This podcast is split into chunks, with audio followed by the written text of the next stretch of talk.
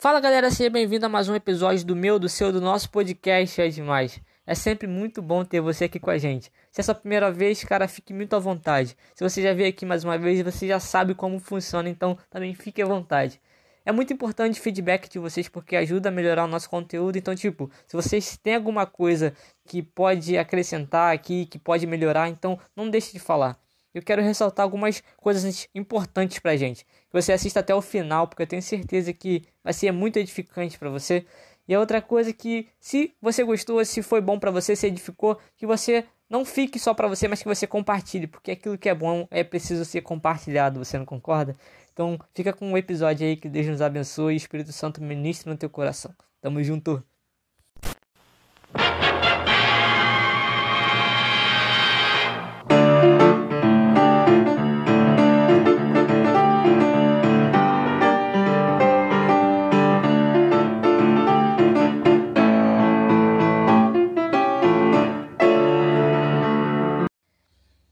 Então, galera, como vocês viram, nós vamos falar sobre a igreja do Miranha. Tá no título, a música introdutória. Só que nós não vamos falar sobre qualquer Homem-Aranha, nós não vamos falar sobre um, dois e três, nós vamos falar sobre o Aranha Verso, a melhor animação que eu já vi na minha vida.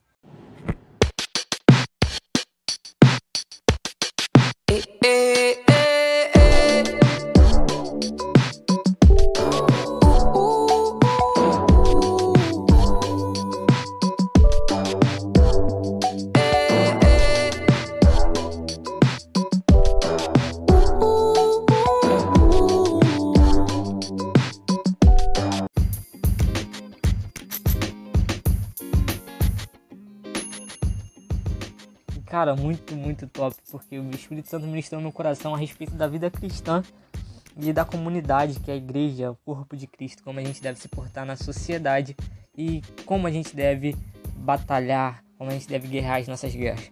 Mas entendendo isso, que eu, é isso que eu vou pontuar hoje, nós vamos entender um pouquinho a história do Aranha Verso. Então, se você não viu o filme, vai ter spoiler, é de responsabilidade sua continuar, mas continua, continua que eu tenho certeza que vai ser top. O que aconteceu?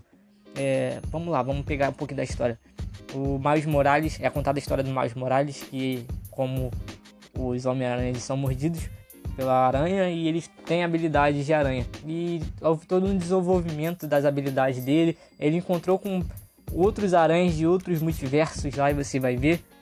E ele vai tentando de desenvolver essas habilidades. O que aconteceu? Ele foi mordido, o Peter Parker do universo dele morreu e deu a responsabilidade dele acabar com um plano do, do vilão que queria alterar o tempo, alterar os multiversos e isso ia gerar um dano muito sinistro.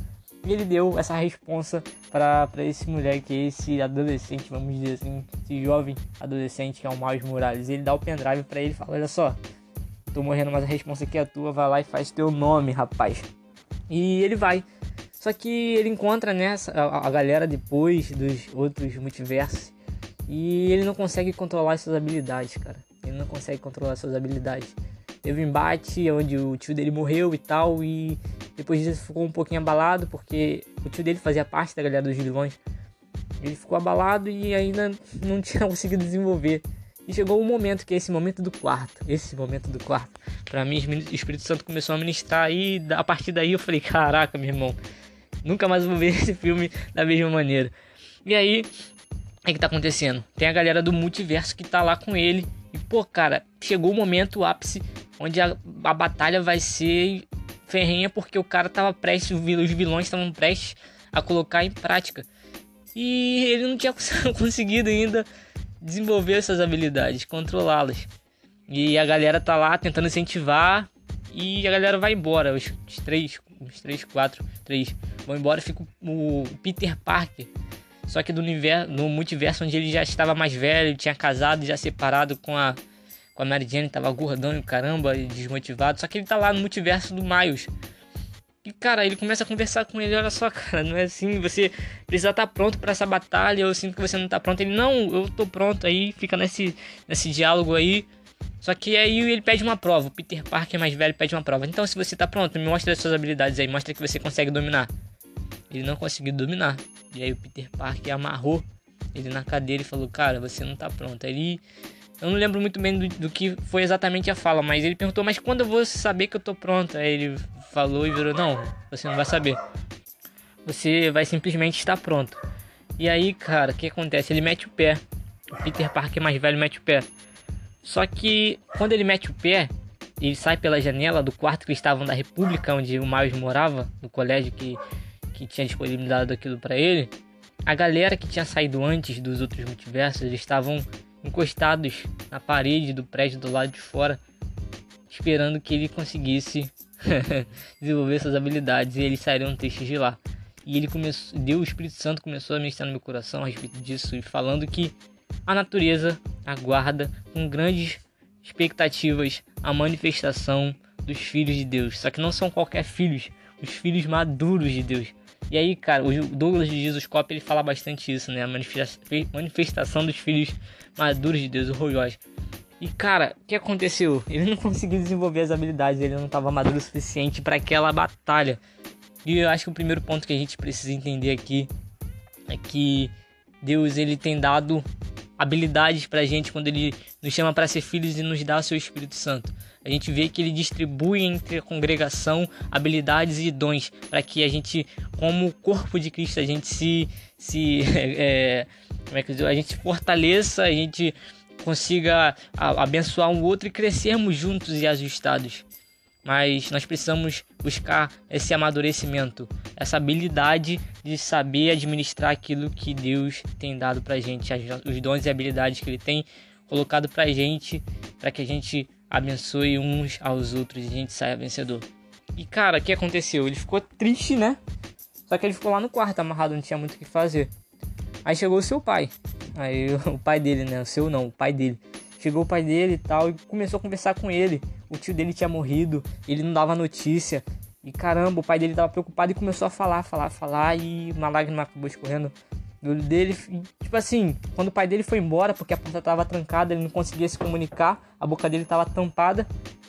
Ele percebe que se ele não fizesse nada, a família dele, a galera do multiverso que ele tinha feito um, um laço, eles iriam morrer.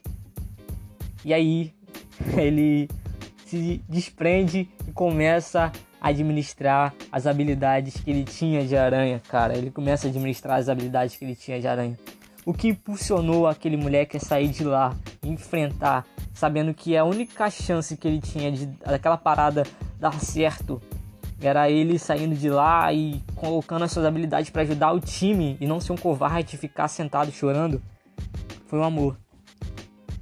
O amor impulsionou esse cara a meter o pé de lá. O amor para que a família dele ficasse bem. para que a galera que ele tinha contado do multiverso ficasse bem, cara. Ele tinha que ir para lá. Ele amava essas pessoas. Ele não, não tinha outra opção se não tentar se desprender e desenvolver suas habilidades. Aí tem o um ponto que depois disso, eu vou deixar pro final, ele faz, que é importante pra gente. A gente vai ver lá no final. E aí ele se desprende, ele consegue desenvolver suas habilidades, ele vai pra batalha. E lá em conjunto com a galera, ele percebe seu papel. Chega um momento que eles estão vencendo e tem que colocar o pendrive que o Peter deu para ele. E o cara mais velho fala: Não, eu vou colocar. Só que se ele colocasse, ele não ia entrar no portal e ia morrer. Então, tipo, qualquer um que colocasse, ele não voltaria pro multiverso, senão a pessoa que era do multiverso que ele tava, que era ele mesmo, o Miles Morales. Ele fala: Essa responsabilidade é minha, eu preciso exercer, você não pode morrer, eu tenho que meter a bronca e fazia porque é minha responsabilidade, sou eu que tenho que fazer, não tem mais ninguém do multiverso aqui senão eu. Ele coloca e saem vencedores. Juntos eles vencem os inimigos e os vilões.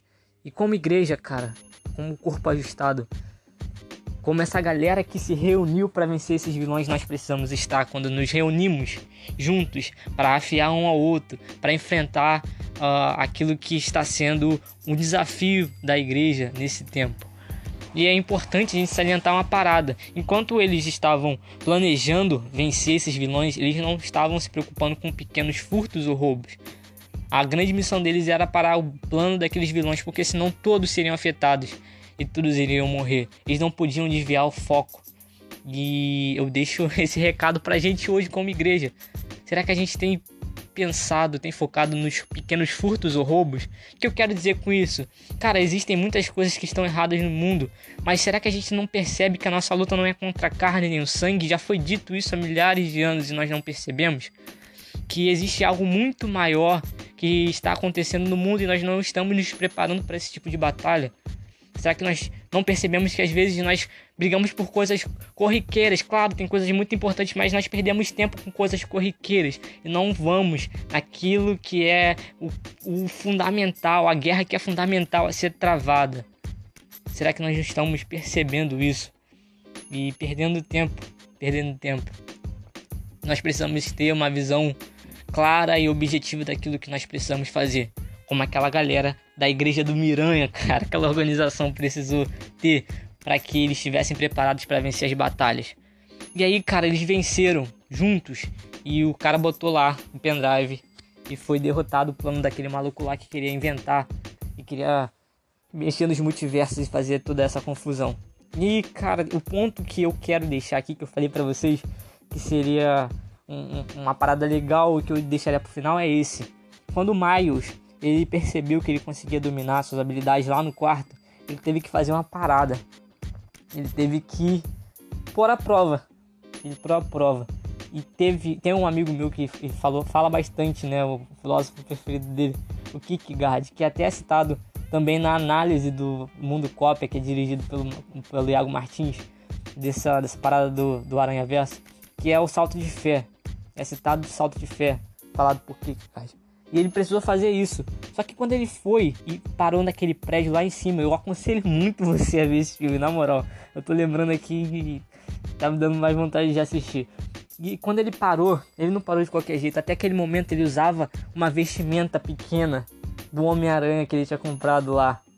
Só que ali ele estilizou, ele pintou de preto, fez do jeito dele, de acordo com o estilo dele. E deu o salto de fé. Cara, a nossa identidade ela é fundamental para que a gente exerça a função ideal que Deus colocou para gente no seu reino.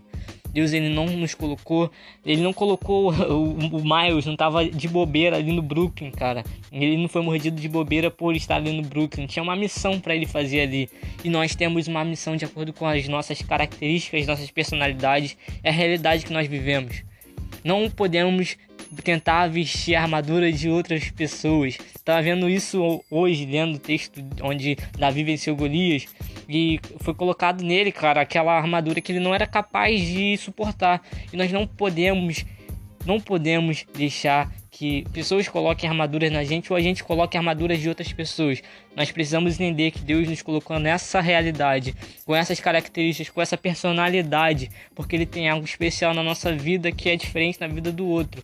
Ele tem propósitos na nossa vida que é diferente da vida do outro. E nós precisamos vestir isso que ele tem nos dado. E aí dá o salto de fé. Que é o que é o salto de fé? Você se lançar entendendo que aquilo que foi confiado a você, você tem, tem a capacidade de administrá-lo e você tem a maturidade necessária e para conseguir fazer aquilo que precisa ser feito. Só que a gente como cristão a gente entende que aquilo que precisa ser feito, as habilidades que são colocadas pra gente, elas são direcionadas pelo Espírito Santo de Deus que habita na gente. O sexto sentido que o Homem-Aranha tem de perigo, quando tem perigo, eles é, logo percebem nós temos o Espírito Santo que não só nos alerta dos perigos, mas ele nos direciona, ele nos, ele nos orienta.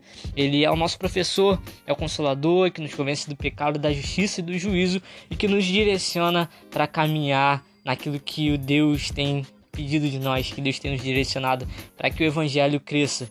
Como organização, não, como instituição, a igreja, como corpo, um corpo orgânico de, de Cristo, cara. Nós somos a igreja e precisamos entender isso. Que temos um papel a cumprir, que cada um tem um propósito, mas quando é, o mal ele tem seus planos e tenta implantar isso no mundo, nós como igreja precisamos responder à altura, entendendo que tipo Existem coisas pequenas que precisam ser combatidas, mas existe um plano muito maior sendo colocado em prática, que tem sido colocado em prática pelo maligno que nós precisamos, nós precisamos enfrentar.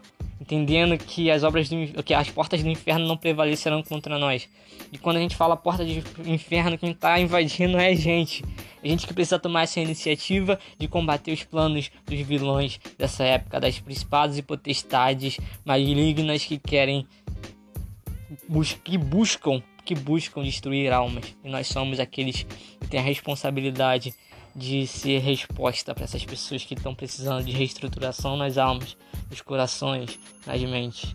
Entendendo o nosso propósito, entendendo as nossas características, habilidades que Deus tem nos dado. Ó servo bom que você multiplicou aquilo, os talentos que eu te dei. Vem, cara, vem para perto de mim que eu quero você comigo, porque eu sei que eu posso confiar as minhas coisas por, com você, porque você sabe administrar. Servo mal, ruim, que você sabia que eu colho onde eu não planto. E você pegou o talento que eu te dei e enterrou. Por isso, tudo aquilo que eu te dei vai ser tirado de você. Qual você quer ser? Aquele que negligencia aquilo que foi dado ou alguém que, caramba, que entende o seu propósito, que entende a responsabilidade que foi dado, mas sabe que aquele que deu a responsabilidade tem guiado para você fazer, exercer aquilo que ele tem te chamado, por isso você se lança no salto de fé, entendendo que ele tem te guardado. Quando nós entendemos e demos esse salto de fé, nós fomos maduros, nós corresponderemos àquilo que Deus tem chamado a gente para fazer, nós seremos resposta nessa geração, nesse tempo, para que a gente enfrente os planos maléficos dos potestades, do inimigo, cara, do inimigo que quer roubar almas, que quer destruir almas. Nós precisamos nos portar diante disso como igreja, como corpo de Cristo. E essa união que eu vi na igreja do Homem-Aranha, eu tenho certeza que acontece e é forte também no reino.